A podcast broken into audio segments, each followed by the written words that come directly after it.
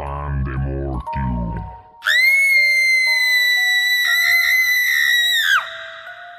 Toma, mijito. Un pan para el susto. El único pan que no te cura el espanto.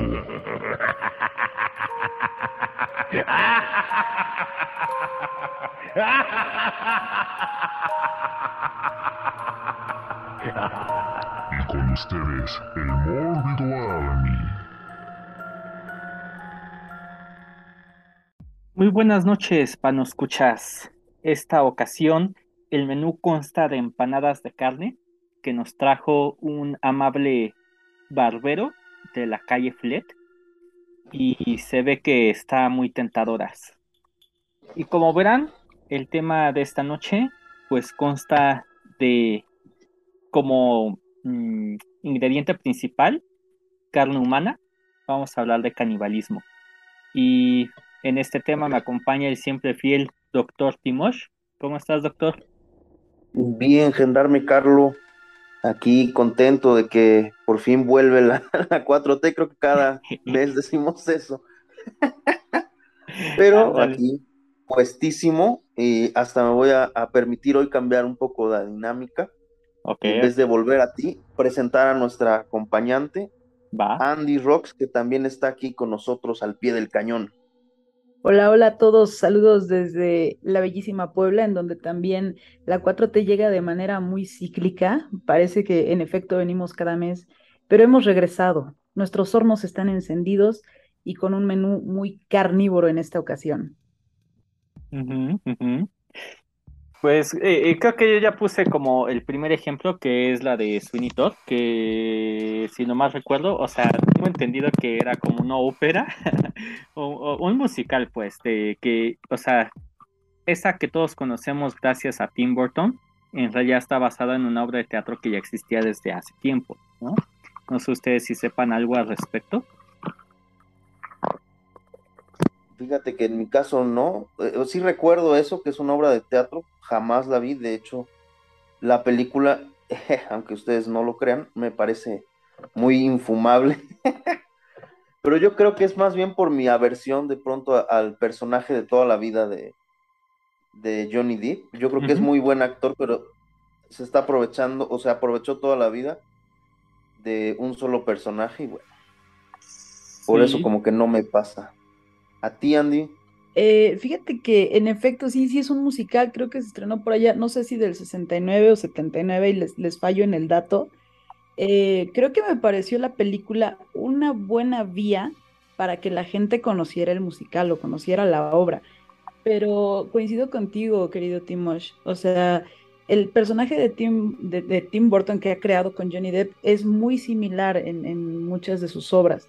Entonces, yo creo que no le pudimos eh, ver completamente toda la esencia del personaje. O sea, vemos la historia, vemos que se trata de un caníbal, vemos cómo resuelven los asesinatos que van ejecutando, pero nos quedamos en, una historia ahí, ¿no? O que no es mala, no es buena, pero me, podría haber sido una obra más entrañable, más trascendental. Sí, oigan, y por cierto, no sé si lo, ubican, yo, nunca la he visto, pero hay una versión muy antigüita ya, como setentera, ochentera de esta película. Yo solo sé que existe porque en las tiendas departamentales, entre los videos estos de cima que, venden, había un DVD de esa versión así antigüita, pero la verdad es que con el sabor de boca que me dejó la Tim Burton, dije, no, ni, ni lo voy a comprar, aunque cueste 30 pesos o 20 pesos. Sí, de hecho, justo a misma experiencia he encontrado ese DVD en tiendas departamentales, eh, dígase la Mega, por ejemplo. Y. Pero sí, no, también nunca he tenido la experiencia de, verla. La verdad es que se ve como muy de bajo presupuesto. no, no sé si sea porque eh, está más cercana a lo que es un escenario teatral. Y entonces, pues se ve así como que toda la caracterización típica de una obra de teatro, ¿no? Pero, por ejemplo, yo me acuerdo que esta de, Tim Burton me tocó en una época eh, cuando se estrenó, que estoy viendo fue 2007, como que se pusieron muy perros en, los cines de que si no eras mayor de edad ya no podías pasar a ver películas clasificación C. Eh, esto teniendo en cuenta que toda la vida había entrado películas de terror clasificación C con mis papás y pues ya saben, típico de que no, mi mamá me tapaba los ojos en escenas sexuales, pero hay que ver la matazón, no, no pasa nada.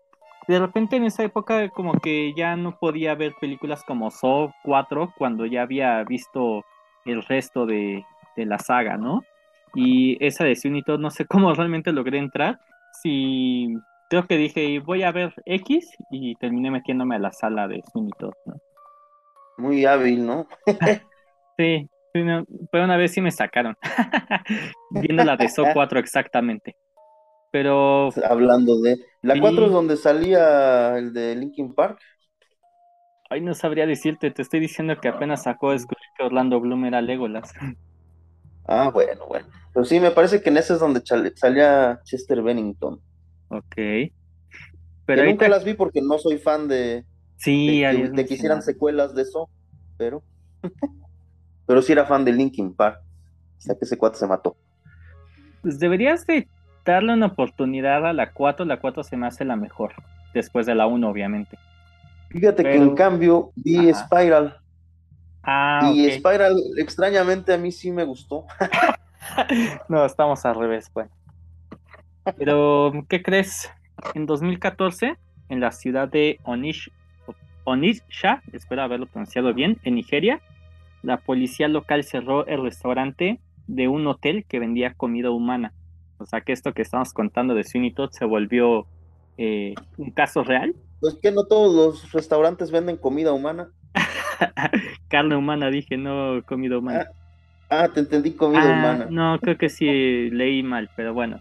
El descubrimiento se logró gracias a una información anónima un informante anónimo que asegura que eh, en ese entonces al diario inglés de Independent agregó que fueran halladas dos cabezas humanas en las instalaciones, según recopilada por el medio y que fue entregada por las autoridades, el restaurante ofrecía carne humana como un manjar muy caro. En este momento, 11 personas fueron capturadas. Oigan, y, y por ejemplo, si alguien hiciera un, este, un caldo Nada más así con las cabezas, como haces el, pozole. Ajá. ¿Se, consideraría canibalismo? O te lo toma. O sea, porque no vas a comerte la carne, pero pues va a llevar ahí todo el exudado. Ajá. Es que mira. Se le retira. Antes de que existiera toda esta moda del true crime, eh, en la primera generación de podcast en español, eh, los ya legendarios testigos del crimen comentaban que, eh, curiosamente en muchos países el canibalismo no está dentro de las leyes como castigado, sino que casi siempre a todos los caníbales los meten a la cárcel por el crimen de homicidio. Ahorita, si quieres, ahorita que continúe con más casos reales, vas a ver cómo van de la mano. Entonces, si tú nada más te encuentras la cabecita ahí y te bebes el caldito, te haces un pozole bien mexicano, ahora sí, con carne humana, pues sí sería un tanto canibalismo porque pues, suda todo, todo eh, eh, partes, células de la cabeza, pues. Eh, entonces yo sí lo consideraría canibalismo, pero... pero este, sería como la orinoterapia. ¿A poco consideraríamos canibalismo a los orinoterapeutas? Pero no es lo mismo, una cosa son los desechos líquidos del cuerpo y otra es que desprenda el aroma, la, la carnita, sí. sí pues, Y se daba, me tomé el caldo, pero no le metimos, pues nah, de todas maneras se desprende. porque no soy un enfermo, vas a decir. de hecho. Oigan, dicho esto, de verdad, yo les tengo una anécdota buenísima, ¿no? No tiene que ver. con películas, pero sí con historia real. Ok, ok. Yo quiero. De cuando ustedes ubican la discada, ¿no? Este delicioso platillo norteño. Bueno, eh, en alguna ocasión, eh, cuando tenía el restaurante en el local, que llegué a tener un, localísimo, una locura ahí que se me ocurrió de, meter restaurante y sala de cine y etcétera. Resulta que se me hizo una excelente idea este, preparar un día discada para unos amigos. Teníamos una visita que era una chava de Torreón. Y entonces platicando con ella dije, ay, se me antoja una discada, ¿no? Pues órale, les voy a preparar. Y ya sabrán, ¿no? Pues es una mezcla ahí de carnes así, este, tremenda, ¿no? Es el colesterol al mil. Entonces, mientras estaba cortando una de esas, este, me distrajo uno de mis empleados y chin, que me corto. Y empecé a sangrar, ¿no? Y dije, híjole, pues ya le cayó tantita sangre, pero pues bueno, voy, me limpio y no dejaba de sangrar. Ya me puse una gasa ahí con alcohol. Ya, total. Seguí preparando, eché todo a azar, muy rico.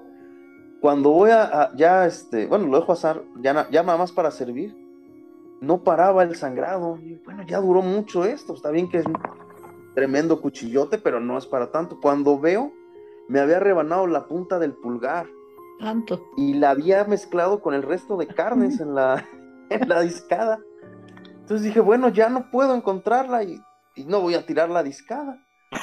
Entonces omití el detalle para todos los comensales y ya nada más cuando acabamos ya les conté, les digo, bueno, pues hubo un ganón, no sé quién haya sido, a lo mejor hasta fui yo mismo, que se echó ahí un taco con carne humana. Y así el doctor admitió su crimen, ¿no? ¿No es cierto? Sí, sí. el doctor Timosh fue conocido Timo- como Timosh Lecter. Ajá. No, es que sí, sí suena así literal a Hannibal Lecter invitando a todos sus, a- bueno, a sus invitados, vaya la redundancia, a sus comensales, y de repente ya que terminan de comer, ah, ¿qué tal les pareció? Muy bueno, muy bueno. Ah, sí, pues es tu hermano lo que acabamos de comer, ¿no? Ándale. Es su anfitrión. Exacto. Como ese capítulo de Los Simpson, ¿no? Donde Homero se va cocinando a sí mismo. Me, me recordó un poco ahorita esta, esta anécdota. No, a mí más bien me recordó al capítulo todavía más hardcore de South Park, de este Carman, que es la primera vez que lo vemos tomando una, una venganza muy, muy cruenta y muy cruda. Uy, sí. que hace chili con los padres del pelirrojo este, ¿no? Del Tenorman, ¿no? Ajá. No, ah, sí, ese es buenísimo. Ahorita que estamos medio macabros y con ejemplos de series, este, ay, pues todo el programa va a ser macabro, ¿verdad? Este, me acuerdo yo haber visto el de Malcolm, el del medio, el capítulo, no sé si recuerden, eh, de que el militar, el güerito, eh, trabaja para un granjero y que tiene una vaca, que la vaca es casi su hija, que de repente la atropellan y... ¿Cómo? Helga, creo que se llamaba, Ajá. ¿no? que la atropellan y pues como ya la matan, pues ni modo se la echan al asador y después le terminan admitiendo que se comió a la vaca, ¿no? Bueno, yo vi ese capítulo ya muy avanzado y entonces pues sí, eh, eh, literal el diálogo era así como de, tengo que confesarte que te acabas de comer a tu hija. Yo me quedé así como, güey, eso sí ya se pasaron de, de humor negro, ¿no? Esa estuvo muy buena, en efecto, porque aparte todavía Otto, el granjero, le dice, es que, es que no entiendo el término de cuando tú me dices te la di de comer. Ajá, El pobre cuate ni siquiera sabe lo, lo, lo que le pasó a Helga. exacto. No, pero ahorita que, que tuviste tú tu, tu anécdota real, yo también no quiero que, que se termine el programa sin contar esto. Eh, para los que saben, yo soy psicólogo y hice mi, mi servicio social en el DIF. Así como yo, muchos amigos también hicieron su servicio social en el DIF. Y a uno de ellos le tocó la mala experiencia que, que se volvió anécdota de fiestas. Que una vez, bueno, nosotros dentro de nuestro servicio social era recibir a la gente y pues, ¿qué se le ofrece, no? ¿En qué le podemos ayudar? Y de repente llegó un señor acá ya grande, eh, que parecía así, no sé, vagabundo, este, con bebedor frecuente de Tonayan. Y de repente dice así de, no, pues quiero terapia psicológica. ¿Por qué? Porque acabo de regresar de, no sé si dijo de la Jusco o de una zona arbolada de aquí de cerca de la Ciudad de México. Y dice, estuve perdido varios días y creo que tuve que matar y comerme a mi amigo. Y el otro se queda así de, ok, deme un segundito y ya tuvo que ir por el, el encargado del área de psicología, ¿no? Pero sí, sí fue así como anecdótico de que el señor confesó ser caníbal. Su madre. Está fuertísimo eso. Sí, la neta, todos nos quedamos así como de, "Y bueno, ¿y qué hiciste? O sea, ¿qué, qué- hubiéramos hecho nosotros en, en su lugar? Y obviamente esos casos no se los dan a, a los pasantes, obviamente, ¿no? Pero sí nos quedamos con la espi- espinita de saber más. Sí, o sea, y de hecho se ha sabido de muchos casos, ¿no? O sea, la, la película esta cuyo nombre no, recuerdo, porque tengo una memoria terrible, de, de, las personas que se quedan atrapadas en los Alpes, ¿no? Y que tienen que recurrir al canibalismo como eh, forma de supervivencia. Eh, que pues de hecho, por ejemplo, el, tema del canibalismo, yo creo que está más penado socialmente y, y, más en cuanto a temas de salud pública que por la vía penal, ¿no?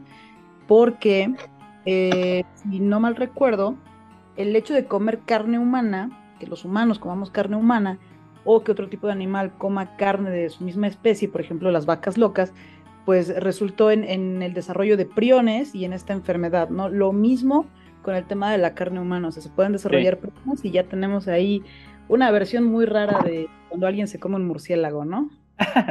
Ándale, pues mira, por ejemplo, eh, en, un, en un curso de primeros auxilios nos comentaban que cuando hacías, eh, se me fue el nombre, cuando das respiración de boca a boca, eh, lo recomendable es usar esta tipo mascarilla, sobre todo si es un familiar, dígase la mamá dándole primeros auxilios al hijo, ya que eh, normalmente cuando uno se está ahogando puede incluso llegar como a vomitar y, es, y dentro de esos eh, jugos que expulsamos puede haber una contaminación en la que al ser familiar directo eh, no la libramos, ¿no? Algo así me estaba explicando el doctor que me queda así como de, güey, eso está muy raro, muy denso y nadie lo sabe y cualquiera en su intento de salvar a su familiar lo primero que hace es auxiliarlo sin tener en cuenta que el que se va a morir es el otro, ¿no? Puede estar queriendo eh, auxiliar al ser querido. Esa sí es información que cura, definitivamente. En los botiquines de primeros auxilios hay un tipo de mascarilla que tiene como un tipo popote, eh, perdón la explicación, pero no sé cómo explicarlo mejor. Eso es para dar respiración de boca a boca. Y continuando con esto, efectivamente, comer carne humana es todo un arte, porque si no sabemos eh, qué parte del cuerpo eh, cortar, haz de cuenta como el pez globo, nos envenenamos por la simple curiosidad. Ándale. Además dicen que es muy similar a la carne de cerdo, así que tendría que estar muy bien cocida, ¿no? Para empezar. Sí, sí, de hecho ahorita que estaba haciendo mi tarea, eh, vi el caso de, del caníbal de la Guerrero, mm, sí, creo que fue este, que decían que cuando encontraron a, bueno, pues toda la escena del crimen, que incluso en el plato tenía una rodaja de limón, hasta tenía limón, dijeron los, la fiscalía del distrito del DF. Eso sí me pareció muy de nota de, la alerta o la alarma de este periódico, muy amarillista, ¿no? El, detalle ahí gastronómico. Puede ser una pero el detalle gastronómico no le va a fallar. Que, pues bueno, de hecho, este, lo retomábamos al, principio del programa, ¿no? O sea, eh, la historia prehispánica de la, de la constitución del pozole, ¿no? Eh, simbólicamente se supone que estaba hecho de los muslos, que eran como la parte más magra de los sacrificados en este caso, y simbólicamente el muslo derecho se le daba a Tlatuani y el muslo izquierdo se le daba a las personas que habían participado en pues cocinar y hacer el sacrificio, ¿no? Y de hecho, o sea, desafortunadamente en el contexto de inseguridad que, que vive el país, incluso se ha construido el término, ¿no? A partir de, la desaparición de cadáveres, eh, por ejemplo, con ácido, el término pozoleados, ¿no? o sea, ha ido evolucionando mucho el tema em, que parece que nada más se queda en el canibalismo, pero va mucho más allá de, del significado tal cual. Exacto, me recuerda hasta el pozolero, el famoso pozolero que fue, bueno, en los primeros casos ahorita ya se volvió más común, ¿no? Lamentablemente pero sí en su momento. Yo para darles idea a los otros. Exactamente. Y, continuando así con, casos mexicanos y con pozole, me recuerda a La Tamalera, que de hecho salió en este Mujeres Asesinas, esta serie que primero fue argentina y como todo, necesitamos copiarlo. Aquí en Televisa hicieron su versión. Y bueno, mucho, mucho tiempo se mencionó que ella con su marido hizo tamales de carne humana pero tengo así fuente de primera mano de que no fue así, que lo único que hizo fue pues sí matarlo y que metió la cabeza del señor a una olla, la empezó a hervir y, y la idea que ella tenía era dársela a sus perros y que cuando llegó la policía ella estaba así sentada bien eh, disociada eh, en el sentido de que no estaba ah, en sus cinco sentidos, en, puesta en la realidad y que le dijeron, ¿y qué va a hacer con la cabeza, señora? Ah, se la voy a dar a mis perritos, pero así como bien normal, bien casual la situación, ya después le cayó el 20 y ya cuando estaba en la cárcel y todo, ¿no? Pero pues eh, eh, entra dentro del mito y leyenda urbana mexicana de que pues algunos de sus clientes comió tamales de carne humana, ¿no? Mira, no, no tenía idea. También de quien, de quien se cuenta que entre las atrocidades que hacían, eh, se echaron también ahí unas de vender carne, fue de las poquianchis, Ah, que sí, por cierto tienen su película. Sí. No, y esas estas, sí son, estas son estaban, hijo, pero rudas, ¿eh? Yo, yo creo No, esas que sí estaban de terror. yo creo que un peldaño abajo de Hitler, ¿no? Híjole, para allá iban. sí, sí, sí había mucha crueldad ahí, ¿eh? Sí, no trata de blancas, prostitución, no, eran todas unas pichitas esta señora. Se diversificaron. Ah, yo creo, creo que si, no, si nos están oyendo, seguramente las ubicarán, pero si no, pues brevemente eran un grupo pues, de emprendedoras familiares. Nenis. Eran Ajá, nenis. eran unas nenis jaliscienses que, hijas de su, eh, eh, empezaron abriendo burdeles, este, tratando blancas y te- después terminaron, pues, les digo, hasta vendiendo carne humana, eh, contratando verdugos para que se deshicieran de, de sus colaterales o incluso de las mismas personas que, que laboraban con ellas. No, no, no, un cochinero. Y que extrañamente es de esas veces que, les digo, yo no creo en el karma, pero estas chavas, bueno, señoras, acabaron mal, ¿no? Todas. Sí, sí, sí. Incluso, o sea, increíble, dos de ellas murieron de cáncer. O sea, ¿qué, qué probabilidad hay de eso? Ajá. No, y que mm, para regresarnos tantitito a la ficción, bueno, eh, nada más para terminar, creo que sí encontraron una cantidad de, de, de muertas, ya eran cuatro hermanas, y ya cercanas a los cientos, ¿no? O sea, no fueron poquitas las, la- las muertes que generaron, por eso decía yo que estaban un peldaño abajo de, de Hitler, porque no, no recuerdo el, el número, estoy tratando de buscarlo ahorita, pero si no me recuerdo, eran como 450 mujeres, algo así. Pero bueno, y eso decía- nada más las que ellas mataban. O sea, exacto. porque también era un negocio de trata de blancas y quién sabe dónde iban a acabar todas esas chavas. No, pues ya digamos que llegando a cierta edad las jubilan y no de la mejor manera, ¿verdad? Pero tengo Sí. que para regresar un poquito a la ficción, eh, hablando de familia y de canibalismo, pues tenemos eh, a Masacre en Texas, ¿no? Con su Eh, famosa barbacoa. No, eso sí. Es que de hecho es algo que comentaba Top Hooper, el, el Top, Top Hoop, bueno, el director de la Toby película, Hooper. Toby, ajá, Toby, eh, en la segunda película, que ya era de comedia, pero no una comedia muy absurda que la verdad es molesta, porque decía, es que la primera película era de humor negro, pero nadie lo entendió. Y yo, güey, no te pases de lanza, eso sí está muy manchado para humor negro, ¿no? Yo creo que entre esa y El Día de la Bestia, eh, esta película española, también así de repente hay momentos que dices, no, esto ya se pasa de humor negro. La dos es la de la periodista, ¿no?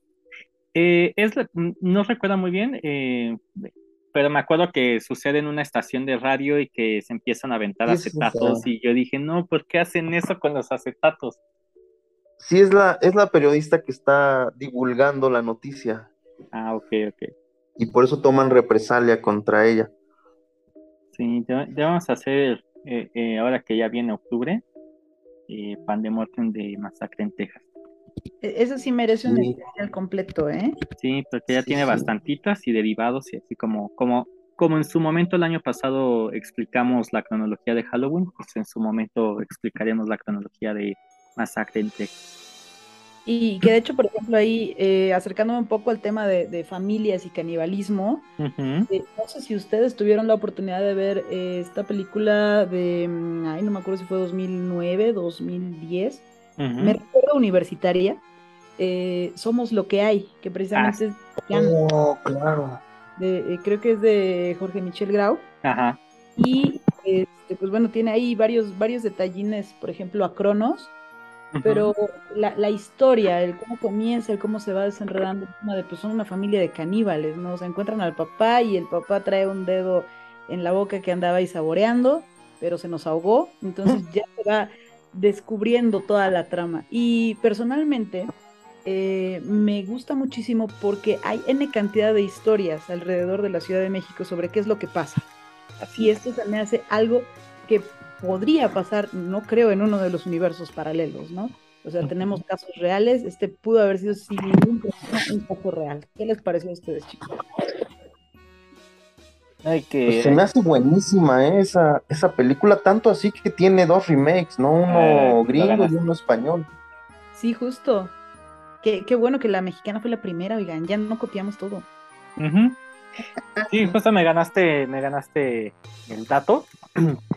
Em, y de hecho lo puse de broma en el, WhatsApp, que hay otra película que se llama La hija del caníbal, pero que no tiene nada que ver con canibalismo y también es mexicana.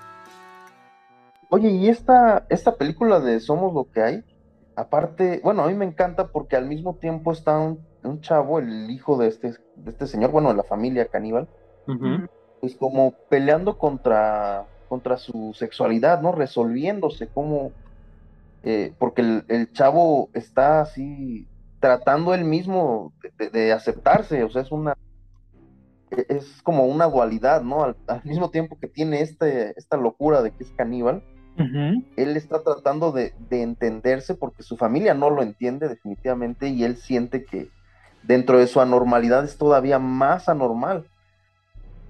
Pues sí. Está, está muy bien planteada, me gusta mucho sí, esa vertiente, como cómo le, causan una lucha interna al mismo tiempo que está luchando por sobrevivir, porque resulta que en la trama ellos no pueden comer más que carne humana, o sea, de otra manera no van a sobrevivir. Sí, justo, y precisamente como se muere el papá, que es el proveedor, pues ellos comienzan a ver, pues, cómo vamos a resolver que tenemos que alimentarnos, ¿no? Y entonces el, el menor de los problemas para el, el, chavo es de qué voy a comer, ¿no? O sea, sí lo estoy peleando, lo estoy peleando en un contexto familiar, pero en la parte de redescubrirse, eh, ya ni siquiera ve mal, o sea, porque, insisto, o sea, el tema del contexto, el hecho de que tenga que comer carne humana. Entonces, la premisa va más allá de solamente tengo que matar para comer. Y que ahorita que lo mencionas, eh, de esto de que el menor de los problemas, es, bueno, no, no es cierto, lo de que nada más pueden comer carne humana y ya, si no se mueren prácticamente. Eh, me recuerda un poco a los vampiros que es, eh, no pueden vivir más que de sangre. Ahorita justo estaba viendo una película que se me hizo muy absurda, eh, que le pusieron aquí en México em, Invitación al Infierno, donde pues yo decía, bueno, pues o sea, hay maneras, ¿no? De conseguir la sangre hoy en día que ya no es necesario matar. Pero en el caso del canibalismo, pues sí o sí es matar, o sea, no es ni modo que te robo un dedo y, y ya sigue con tu vida, ¿verdad? Bueno, que dependerá. Yo creo que, que sí habrá como casos tipo, este... Ah, pues sí, de hecho escuché uno de unos de Afganistán o Pakistán, no, Pakistán, que sacaban los cadáveres de, del cementerio y se los comían. Entonces, sí, sí, digo, hay maneras, pero... O, personas, no sé, masoquistas. El otro día estaba viendo, no recuerdo si era la segunda o tercera temporada de The Voice. Eh, hay uno de los, em, llamémoslo, metahumanos, se regenera, ¿no? Entonces lo que hace es, pues bueno, eh, se presta para servicios en los cuales lo pueden torturar, lo pueden mutilar, etcétera, porque él puede regenerarse, ¿no? Entonces, más allá de que haya en la vida real una persona que se pueda regenerar, si es como de, ah, pues, este, dependiendo incluso de la economía, pues se pueden dar o prestar a estos servicios de, pues, bueno, a ver, te, te me amputas algo, etcétera, ¿no? O sea, lo, lo hemos visto también en otro tipo de, de mediometrajes o de largometrajes. Creo que podría ser una posibilidad. Y que hay un caso real, ¿no? Que era el caníbal de Rotenburgo, que este que una persona en internet tenía esta filia de, de ser devorado vivo y se juntó con una persona que era caníbal, hicieron ahí un trato y esta persona pues lo fue, o sea, lo metió a una tina, eh, esto también salió en Testigos del Crimen, y excelente podcast, búsquenlo. Y entonces lo metió en la tina con hielo y lo fue partiendo hasta que ya fue inevitable que se murió y, ya lo empezó a despedazar, lo tenía ahí en la nevera. Lo encontraron eh, efectivamente porque todo estaba en foros de internet, así que en la ClearNet, ni siquiera en la Deep Web, y eh, llegó a, a, a, juicio este caso, ¿no? Y que ahorita que decías que en esta película de Somos lo que hay, que podría suceder en el Estado de México, pues algo así sucedió, no una familia, pero sí un señor. Aquí el caníbal de Atizapán, hace relativamente poquito, eh, digamos que era vecino mío, fue de hecho en el 2021 su detención, ¿no? Que eh, desapareció una chava y, y, fue a partir de eso que le encontraron que había matado a 19 víctimas, de los cuales se admitía haber comido eh, partes de estas 19 mujeres, ¿no? Y pues fue, fue, un caso al menos muy sonado para mí porque pues yo estudiaba en Atizapán, entonces pues eh, era así como que crítico para nuestras compañeras mujeres, vaya la redundancia. Y, y, que también fue un caso muy mediático, porque Sí. la, la Suprema Corte de Justicia eh, fue parte de la producción de una serie, que creo que está por ahí en, en, en libertad, en- no sé si está en YouTube, pero también es muy em, relevante precisamente por el contexto que marcas, ¿no? O sea, hay un contexto de feminicidio, hay un contexto de violencia hacia las mujeres, y, eh, y que de hecho la, la detención y la ubicación del caníbal de Atizapán fue meramente fortuita. Casi eh, podemos igualarlo eh, en comparación con asesinos seriales de los 70 en Estados Unidos, ¿no? En donde dices, pues, bueno, era una persona normal que tenía vínculos con la sociedad, que participaba, o sea, y te van detallando, creo que son cinco capítulos los de, los de la miniserie, que también está ahí importante darle un vistazo eh, para cultura general. Ah, mira, no sabía que había serie, yo así que lo seguí en, en su momento en tiempo real y que efectivamente era una persona que era muy buen vecino y de hecho todas las mujeres entraron por cuenta propia a la casa, ni siquiera fue así como que tuviera que, que forzarlas, una cosa pues tal vez, pero o sea, eh, hasta era galán, ¿no? El güey este. Sí, que, que de hecho fue porque creo que, em, digo, ahí tú tendrás más detalle, ¿no? Creo que el esposo de una de ellas la estaba buscando y fue que entró y ya se dio cuenta como de, de todo el tema, pero que en efecto, pues el señor casi un conquistador, eh, participaba en la política, donaba carne a sus vecinos, de hecho, les decía- lo- las regalaba como carne enchilada, si no me equivoco. Sí, no, efectivamente fue de que una de las parejas de estas chavas pues se metió a la fuerza, o sea, que allanamiento de morada, pero pues el allanamiento funcionó para haber descubierto todo, pues todo un despapaya dentro de su casa, ¿no? Hijo. Pero mm, nos queda casi siete minutos. ¿Algún, alguna película, serie, algo, que, caso real que no quisieran que, que pasara desapercibido? Fíjate que una que va vinculada mucho con, con casos reales Ujú, es, bueno, son dos películas que es Holocausto Caníbal, yo creo que todos Obvio. la van a recordar. ujú. No sé si hay un fan footage previo a Holocausto, a Holocausto, No. pero es el primero que me viene a la mente. Y este, una, pues como homenaje que hizo Ali Road hace unos años, no sé, como 2015, 2014, Más o menos. que se llama Green Inferno, donde eh, trata sobre de las tribus en el Amazonas, donde todavía hay caníbales y que a la fecha es bien sabido que existen tribus caníbales en el Amazonas. Así Eh, es.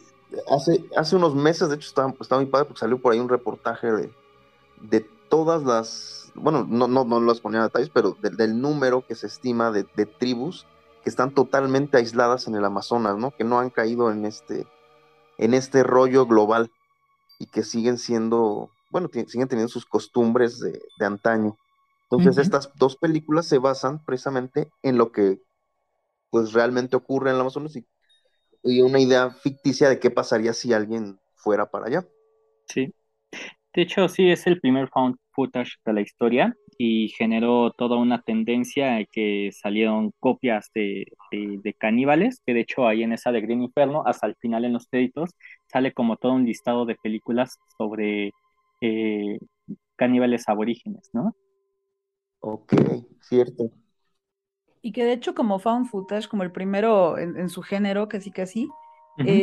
Este, pues generó tal controversia porque la gente de verdad creía que, que había pasado, ¿no? Sí, Que de hecho tuvieron que mandar a traer a los actores y miren, sí, sí están vivos, este, to- todo está bien, nadie se los comió, ningún humano fue lastimado en este filme, casi casi. Animales sí, pero humanos no. sí. que de hecho contaba algún, alguna ocasión que esta película ocasionó el que en películas, o sea, ya en Hollywood, a nivel Hollywood, pues, eh, esté prohibido a lastimar animales, porque obviamente se juntó con el movimiento hippie, ¿no? Pero bueno, a mí, por ejemplo, no me gustaría eh, que salía de la lista, pues siguiendo con casos mexicanos, o otro caníbal, el caníbal de Catepec, que también fue hace relativamente poco.